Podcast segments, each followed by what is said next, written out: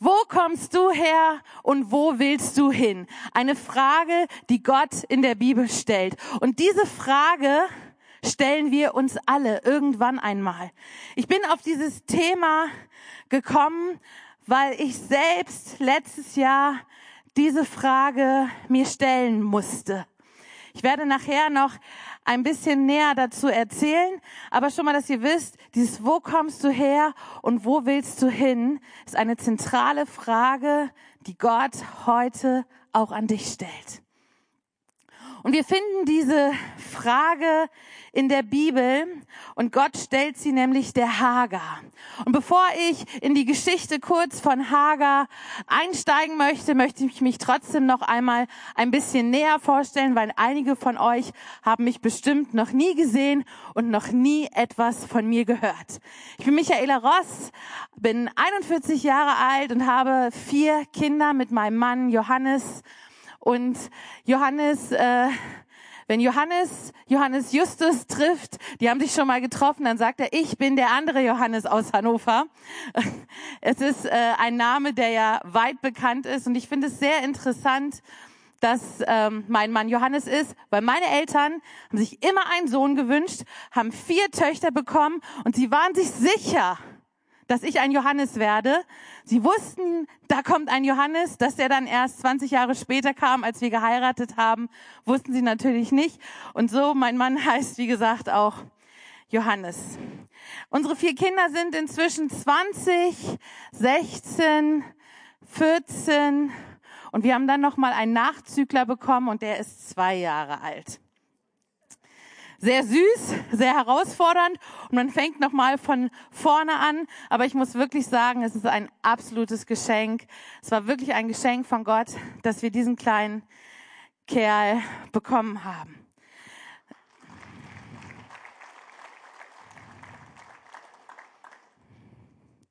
So, jetzt wisst ihr erstmal so ein paar Facts von mir. Ihr wisst erstmal so, worum es bei mir in meinem Leben geht. Ich bin 2016 ordiniert worden, ähm, bin in der Skyline-Kirche aufgewachsen und ja, liebe meinen Job. Ich liebe es wirklich, weil es mehr ist als einfach nur arbeiten, sondern es ist wirklich das, was Gott in mein Herz gelegt hat, schon vor langer Zeit. Kommen wir zu Hagar. Und die Geschichte von Hagar ist eine Geschichte, die eigentlich etwas merkwürdig ist. Weil eigentlich geht es in der Bibel gar nicht so sehr um Hagar, sondern es ist eine Geschichte von Abraham und Sarah. Und Abraham und Sarah bekommen die Verheißung, dass sie viele Nachkommen haben werden. Und jetzt sind sie schon in einem Alter, wo das nicht mehr möglich ist oder ja medizinisch eigentlich mehr nicht mehr möglich ist. Und sie fangen an, selbst den Plan in die Hand zu nehmen. Und wisst ihr was? Wer von uns kennt es nicht, zu sagen, ich nehme das mal selbst in die Hand. Und oft entdecke ich mich oder erwische ich mich, dass ich sage, Gott, ich hätte da eigentlich eine bessere Idee als du. Ich wüsste eigentlich, wie man diese Situation viel besser lösen kann. Naja, und so kommt es, dass Abraham und Sarah die Idee haben, dass doch, wenn Sarah nicht mehr schwanger werden kann, dass es doch die Sklavin Hagar das Kind von Abraham austragen kann und dann wird es das Kind von Sarah und Abraham sein. Eine gute Idee? Nein keine gute Idee, weil es war nicht der Plan Gottes. Es war nicht das, was Gott gesagt hat, was Gott als Ursprung hatte. Und so sehen wir diese Sklavin, sie wird schwanger von Abraham und dann merkt sie, oh, es ist hier schrecklich, ich halte es nicht mehr aus. Und sie flieht. Sie flieht in die Wüste und genau da kommen wir an dieser Stelle, wo Gott fragt in 1. Mose 16, Vers 18, Vers 8, Hagar, du Sklavin von Sarai, woher kommst du und wohin gehst du? Und wir können uns fragen, was interessiert sich eigentlich dieser große, lebendige Gott von Sarah und Abraham für Hagar? Warum interessiert ihm eigentlich diese Hagar, die gar nichts mit der Kultur, mit äh, den Juden, mit den äh, Hebräern zu tun hatte, sondern sie ist eine ägyptische Sklavin und kennt vielleicht diesen Gott gar nicht. Aber Gott geht ihr hinterher und er fragt nach ihr. Wo kommst du her und wo gehst du hin? Was willst du? Und dieser Gott, der Hager fragt, die eigentlich im ersten Augenblick sehr unbedeutend scheint, dieser Gott fragt auch uns, wo kommst du her und wo gehst du hin? Was möchtest du eigentlich mit deinem Leben tun? Warum bist du hier? Und diese Frage, die wir uns stellen, fragen wir uns also nicht nur selber, sondern diese Frage stellt Gott auch uns. Und wir Menschen fragen immer nach dem Sinn. Und diese Frage, die Gott stellt, wird bei Hagar ein Wendepunkt. Und sie geht zurück. Sie geht zurück, weil Gott sagt, geh zurück. Sie geht zurück zu ihrer Herrin und dann wird doch alles gut, oder? Ihr kennt die Geschichte schon, ne? Hagar geht zurück und bleibt einige Jahre dort und dann passiert das Wunder. Sarah wird schwanger und bekommt auch ein Kind und es äh, entsteht ein Zwietracht zwischen Sarah und Hagar und den beiden Söhnen. Und dann ist es so, dass sie, die gesagt, ihr gesagt wurde, komm zurück, zurückgekommen ist. Und jetzt ist es so, dass Abraham sie wieder fortschickt. Er sagt, so, Du musst gehen. Hier ist was zu trinken. Hier ist was zu essen. Du kannst gehen. Und vielleicht fühlen wir uns manchmal auch in so einer Situation. Wir denken, wow, Gott hat eingegriffen in mein Leben und jetzt wird alles gut. Und dann verschlimmert sich die Situation eigentlich noch. Du kannst die Entscheidung gar nicht mehr selber treffen, sondern du wirst von den Umständen einfach in diese Entscheidung gerissen und du musst gehen und da stehst du nun mit einem Kind in der Wüste und weißt, wenn kein Wunder eintritt, wirst du sterben. Und da steht diese Hager voller Verzweiflung und sie kann es nicht mit ansehen, dass ihr Kind stirbt und legt es unter einem Busch. Und dann kommt dieser Gott, der damals schon zu ihr gesagt hat, geh zurück. Und er spricht sie an und er sagt, Hagar. Und er zeigt ihr einen Brunnen und er zeigt ihr, dass sie überleben wird. Und er zeigt ihr, dass es ein Gutes ist, dass sie jetzt da ist, wo sie ist. Hagar, als sie das erste Mal in die Wüste geflohen ist, war Sklavin. Und der Herr spricht sie auch an. Hagar, du Sklavin Sarahs. Es war ihre Identität. Und als sie das zweite Mal in die Wüste gegangen ist, wurde nur noch gesagt Hagar. Sie war keine Sklavin mehr. Sie wurde in die Freiheit entlassen und sie konnte ihren Sohn dort gebären und Gott hat sich um sie gekümmert. Gott hat ihr Wasser gegeben, er hat diesen Brunnen gezeigt und diese Geschichte nimmt ein gutes Ende, weil, weil Hagar auch gesagt hat, ich vertraue diesem Gott. Und sie bezeichnet Gott in diesem Moment, ey Roy, du bist der Gott, der mich sieht. Ist das nicht wunderbar? Und wieder können wir sagen, okay, hey, ein Punkt, es ist eine geniale Geschichte, es ist gut, Gott bestätigt, Gott tut Wunder. Aber wir wollen noch ein bisschen weiter reingehen, weil wir haben ja auch noch ein bisschen Zeit heute. In die zweite Geschichte, die ich reingehen möchte, ist eine Geschichte von einem jungen Mann, den man vielleicht gar nicht so auf dem Schirm hat. Und zwar steht in 2 Samuel 4, Vers 4. Und Jonathan, der Sohn Sauls, hatte einen an beiden Füßen gelähmten Sohn. Er war fünf Jahre alt, als die Nachricht von Saul und Jonathan aus Jezreel kam. Da hatte ihn seine, Arme, seine Amme aufgenommen und war geflohen. Und es geschah, als sie hastig floh, dass er hinfiel und gelähmt wurde und sein Name war Mephi Boshet. Und dieser junge Mann, dieses junge Kind, hatte eigentlich eine gute Bestimmung. Und die Bestimmung war, dass er einmal er vom König äh, wird, sein Vater äh, sollte König werden, sein Opa war König. Und an dem einen Tag, von einem Tag auf den anderen, änderte sich das Leben von Mephibosheth völlig. Er musste fliehen, seine Amme fiel unglücklich und er war gelähmt. Vom einmal alle Privilegien, die er hatte als Königssohn, als Enkel des Königs, waren auf einmal verschwunden.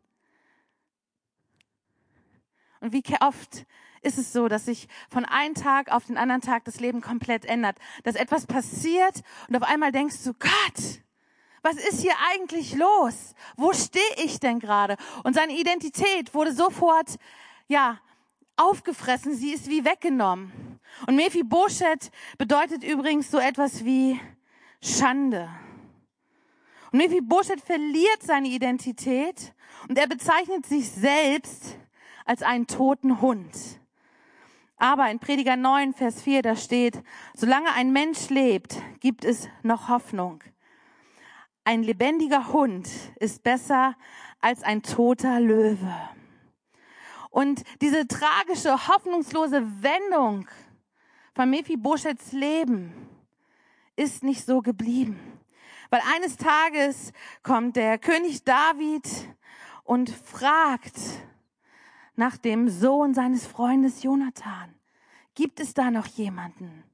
Und interessanterweise ist es so, dass David nicht wie die Könige davor oder nicht wie es eigentlich üblich war, gesagt hat, die müssen alle sterben, sondern er sagt, nein, ich habe meinem Freund, mit meinem Freund Jonathan einen Bund geschlossen, dass ich mich um seine Angehörigen kümmern werde.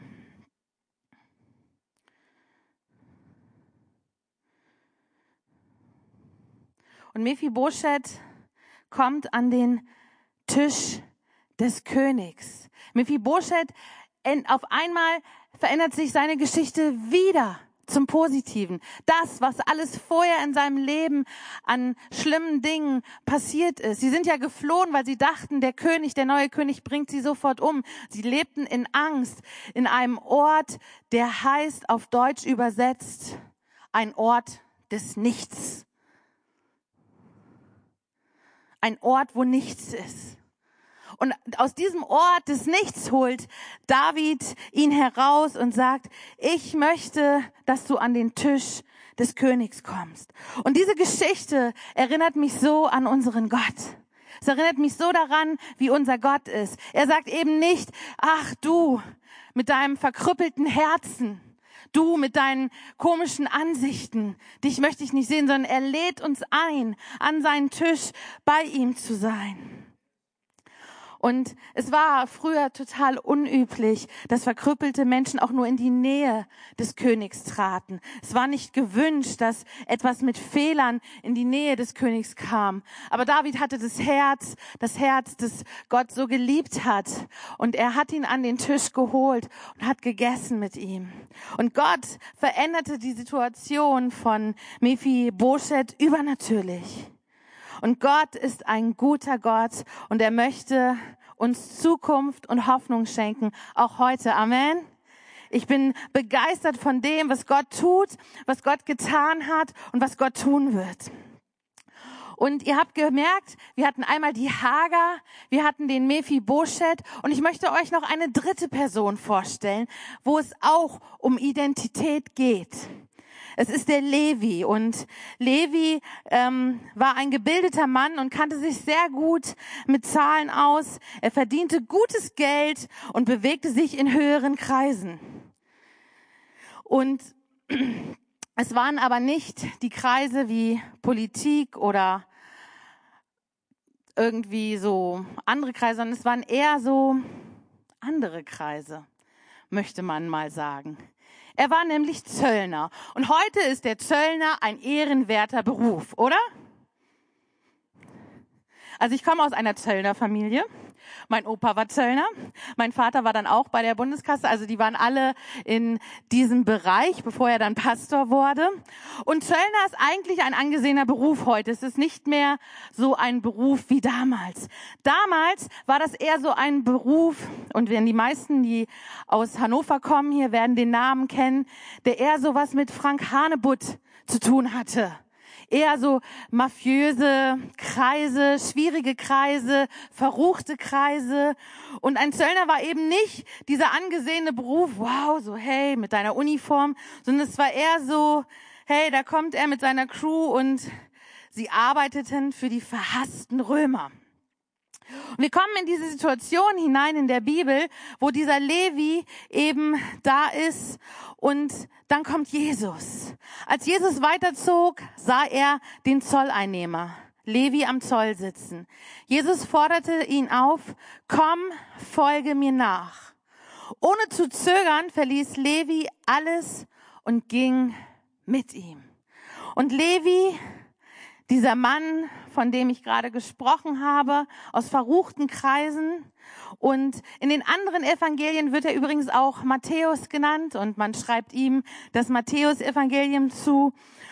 Und wir fragen uns natürlich, wer war dieser Matthäus? Und Matthäus nennt sich nicht selber als Verfasser, ähm, doch einige Hinweise gibt es in der Bibel, dass er der Verfasser des Matthäus-Evangeliums sind. Und Matthäus war ein emsiger Steuereinnehmer und war bei den Galiläern, er war bei den Heiden und als er zum Jünger berufen wurde, gab es ein, ja, wie ein Murren, so, oh, der, wieso verkehrt Jesus denn mit so einem? Und ich finde es so genial, dass Jesus so super unreligiös ist und dass Jesus so super natürlich ist. Und ihm war es egal, was Levi vorher gemacht hat. Weil Gott ist es nicht wichtig, was du vorher gemacht hast, sondern Gott ist es wichtig, was später aus dir wird. Und er sagt, er fragt zwar, wo kommst du her, um deine, deinen Dingen, die in der Vergangenheit gewesen ist, zu begegnen. Aber ihm ist es viel wichtiger, was aus dir wird, dass du nämlich erlöst wirst, dass du errettet wirst durch das Blut Jesu und dass du frei wirst und dass du in seiner Identität leben kannst. Und Jesus hat Levi gesehen und Jesus sieht auch heute dich. Jesus ist auf die Welt gekommen für uns und nicht, weil es ihm im Himmel vielleicht ohne uns langweilig geworden wäre, sondern aus vollkommener Liebe zu uns, weil er uns Menschen so sehr liebt und seine Kraft ist das, was uns verändert. Und ich bin so begeistert von dem, was Jesus tut und was Jesus noch tun, tun möchte. Und ich habe am Anfang gesagt, dass ich letztes Jahr beinahe meine Identität verloren hätte. Und es war noch gar nicht so lange her, es war der 17. November und ich bin morgens aufgewacht und es war alles in Ordnung. Ich bin ganz normal, mein, normal meinem Alltag nachgegangen. Und plötzlich merkte ich, dass ich auf einmal so schwindelig werde. Und ich denke, boah, was ist denn das? Mir ist so schwindelig. Und ich habe mich mit meinem kleinen Sohn so ein bisschen aufs Bett gelegt, wollte eigentlich, dass er so sich ein bisschen zur Ruhe kommt. Und dann merkte ich, dass dieser Schwindel immer schlimmer wurde. Und ich rief meine Mutter an. Ich sag, Mama, die wohnen Gott sei Dank mit mir in einem Ort. Du musst vorbeikommen, mir geht's irgendwie nicht so gut. Und ich sagte zu ihr, bleib mal lieber hier. Ich habe irgendwie dieses komische Gefühl, ich werde ohnmächtig. Und meine Mama blieb dann und es wurde und wurde nicht besser und ich merkte irgendwie, ich kann gar nicht mehr richtig aufstehen. Und ähm, mein Mann kam dann nach Hause und er sagte, nein, äh, so geht das jetzt hier nicht. Ich hatte vorher schon den ärztlichen Notdienst angerufen, hatte gesagt, ja, irgendwie, was stimmt mit mir nicht? Mir ist so schwindelig und dadurch wird mir auch so schlecht.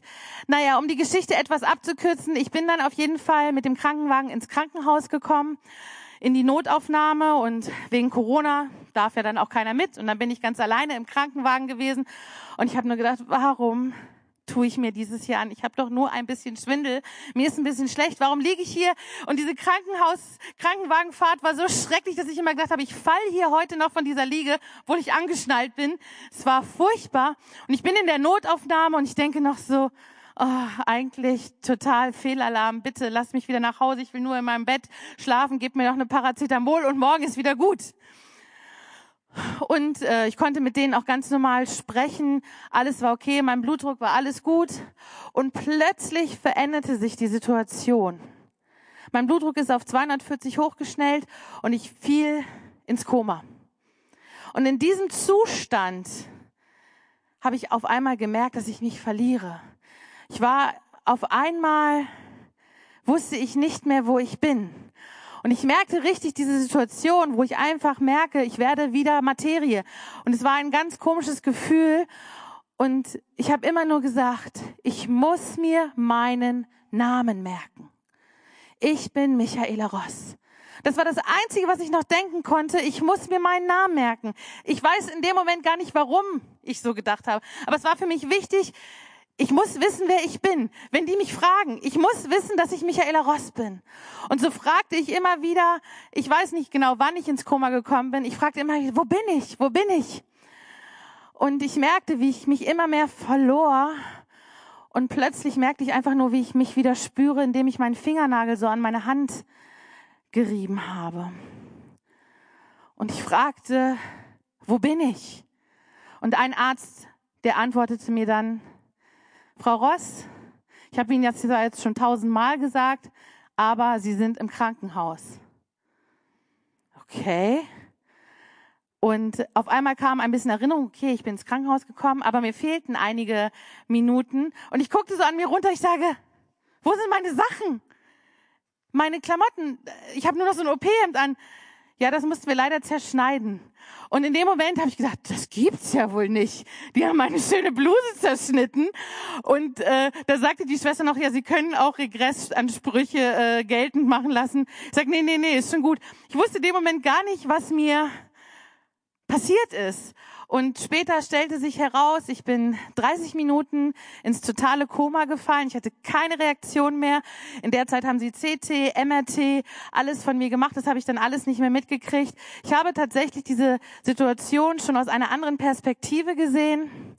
Ähm, ich habe gesehen, was sie mit mir gemacht haben, aber ich war nicht mehr in der Perspektive als liegender Mensch und bin dann nachdem ich dann auch wieder zu mir kam, auf die Intensivstation gekam, gekommen. Und ich habe gesagt, boah, was für eine krasse Situation.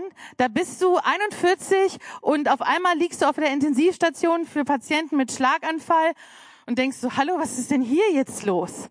Naja, auf jeden Fall äh, wusste ich, dass viele Menschen für mich beten. Ich habe dann um 4 Uhr morgens endlich mal meinen Mann und meiner Familie geschrieben, hey, mir geht's gut, nur meine Bluse ist kaputt. Und da wussten meine Familie natürlich, okay, dir geht's zwar gut, aber es war wohl eine brenzliche Situation. Die Ärzte kamen nächsten Tag rein und sagten, ja, sie hatten einen Schlaganfall. Ich sagte, was?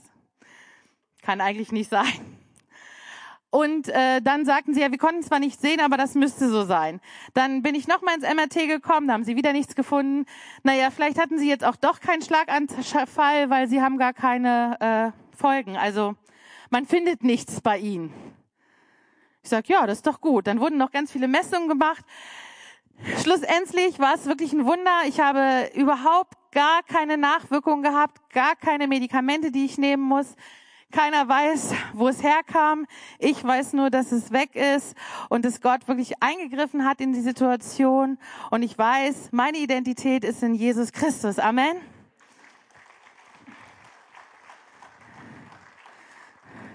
Und ich konnte dann auch drei Tage später von der Intensivstation direkt nach Hause und habe gesagt, hey, mir geht's gut, ich bin gesund. Und alle Langzeittests, die dann mit mir gemacht worden, waren auch alle ohne Ergebnis. Gott hat eingegriffen in eine Situation, die ich gar nicht mehr kontrollieren konnte.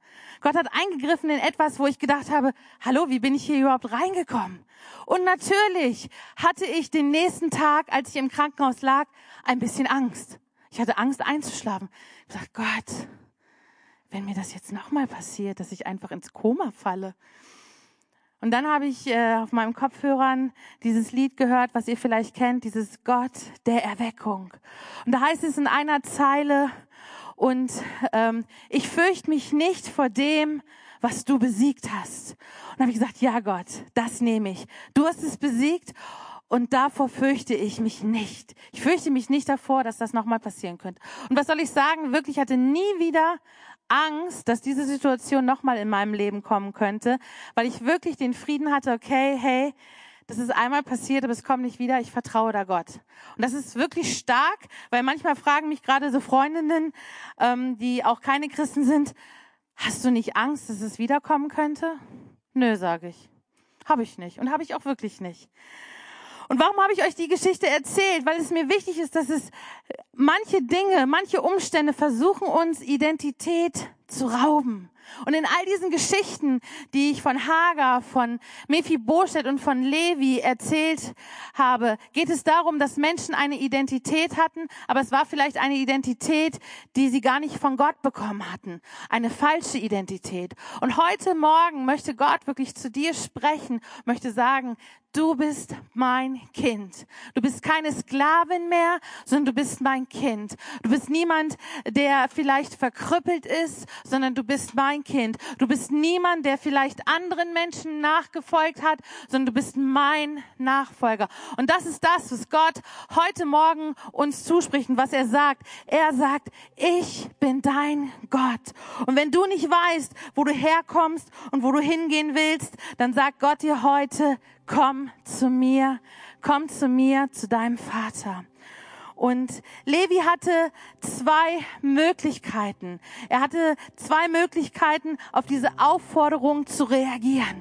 Jesus forderte ihn auf, folge mir nach. Und Levi konnte sich entscheiden und er konnte sagen, hey Jesus, ich finde das eine richtig gute Sache. Ich finde es richtig gut, dass wir beide jetzt hier so ein bisschen connected sind und wir können uns die Fragen zusammen mal anschauen, die du mir vielleicht stellst und was du von mir willst. Ich weiß noch nicht, ob ich meinen alten Kreis, meine alten Buddies verlassen werde, weil es ist eigentlich ein Schutz und eine Sicherheit und ich verdiene auch ganz gut. Und er hätte Jesus stehen lassen können. Und wie oft ist es so, dass wir Jesus stehen lassen und sagen, hey Jesus, wir sind gut befreundet, wir sind Buddies, aber ich habe auch noch andere Buddies und die sind mir eigentlich wichtiger. Aber Jesus sagt, Levi, folge mir nach. Und diese Aufforderung ist nicht einfach nur so ein Satz, den es in der Bibel öfter gibt, sondern es ist eine Aufforderung an uns. Michaela, folge mir nach. Verlasse dein altes Leben. Und diese Aufforderung stellt Gott an uns. Schau nicht mehr auf die Vergangenheit, sondern schau auf die Zukunft, die Jesus mit uns hat. Und ich weiß nicht, wo du gerade stehst. Ich weiß nicht, in welchen Umständen du drin bist. Und doch hat mich ein Lied in den letzten zwei Wochen auch sehr ermutigt. Und es ist eigentlich ein Weihnachtslied von den Old Bros. Aber als ich das gehört habe, meine Tochter hat mir das vorgespielt, habe ich gedacht, wow, wie stark. Und da heißt es, ich weiß, wer du bist und war, wo du warst. Ich kenne deine Nacht und fühl, was du sagst. Ich habe dieses Leben selbst gespürt. Ich werde mit dir gehen, also fürchte dich nicht. Und das ist das, was Gott zu dir spricht. Ich kann dir nicht garantieren, dass deine Umstände jetzt super werden und dass du in ein Leben kommst äh, voller rosa-roter Wolken und Gummibärchen. Aber ich kann dir sagen, ein Leben mit Gott ist die beste Entscheidung, die ich treffen konnte, die ein Levi treffen konnte und die du heute treffen kannst. Und ich möchte dich fragen, wenn du in deinem Leben noch nie eine Entscheidung für diesen Jesus Christus getroffen hast, dann ist heute dein Tag. Dann kannst du heute sagen, ja, ich möchte diesen Jesus, der mich nicht richtet, sondern der mich retten will, kennenlernen. Ich möchte diesen Jesus nicht nur als eine Religion kennenlernen, sondern als mein Freund. Dann lade ich dich ein, heute mit mir ein Gebet zu sprechen. Und ist jemand hier, der sagt, ich möchte diesen Jesus kennenlernen, dann darfst du jetzt ganz frei deine Hand heben und sagen, ja, ich möchte Jesus kennenlernen. Gibt es jemanden? Dann heb ruhig deine Hand.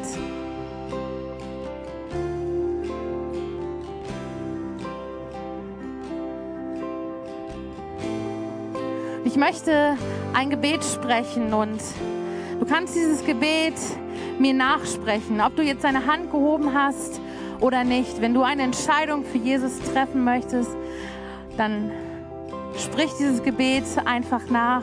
Oder wenn du sagst, ich möchte diese Entscheidung nochmal festmachen. Und dieses Gebet ist ein Gebet, was wir jeden Sonntag bei uns in der Kirche sprechen.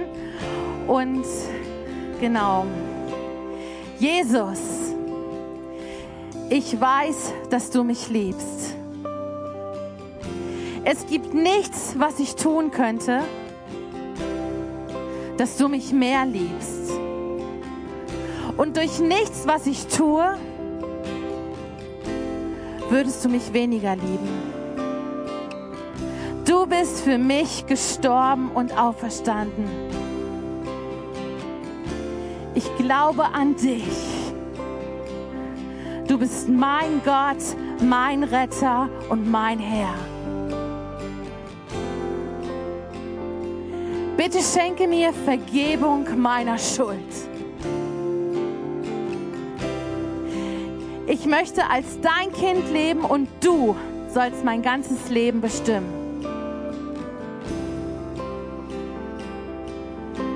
Ich danke dir, dass ich durch dich wirklich frei bin und ein Leben mit dir habe in Ewigkeit. Amen. Amen.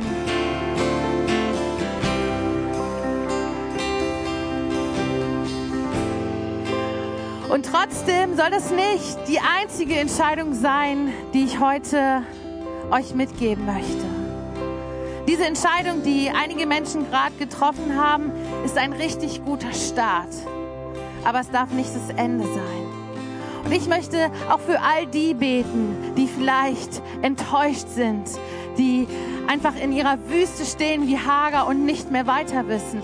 Für all die Menschen, die an einem Punkt in ihrem Leben gekommen sind, wo sie merken, Gott, wenn du jetzt nicht eingreifst, dann bin ich verloren. Und ich möchte für euch beten und ihr könnt selbst entscheiden, ob ihr dazu aufstehen möchtet oder sitzen bleiben möchtet. Ich bete einfach. Jesus, ich danke dir, dass du ein Gott bist, der für jede Enttäuschung, für jede Verzweiflung gekommen bist. Jesus, du bist ans Kreuz gegangen für unsere Nöte. Und ich danke dir, Gott, dass du ein Gott bist, der treu ist. Wo wir untreu geworden sind, wo wir einfach ja dich vernachlässigt haben, bist du ein treuer Gott.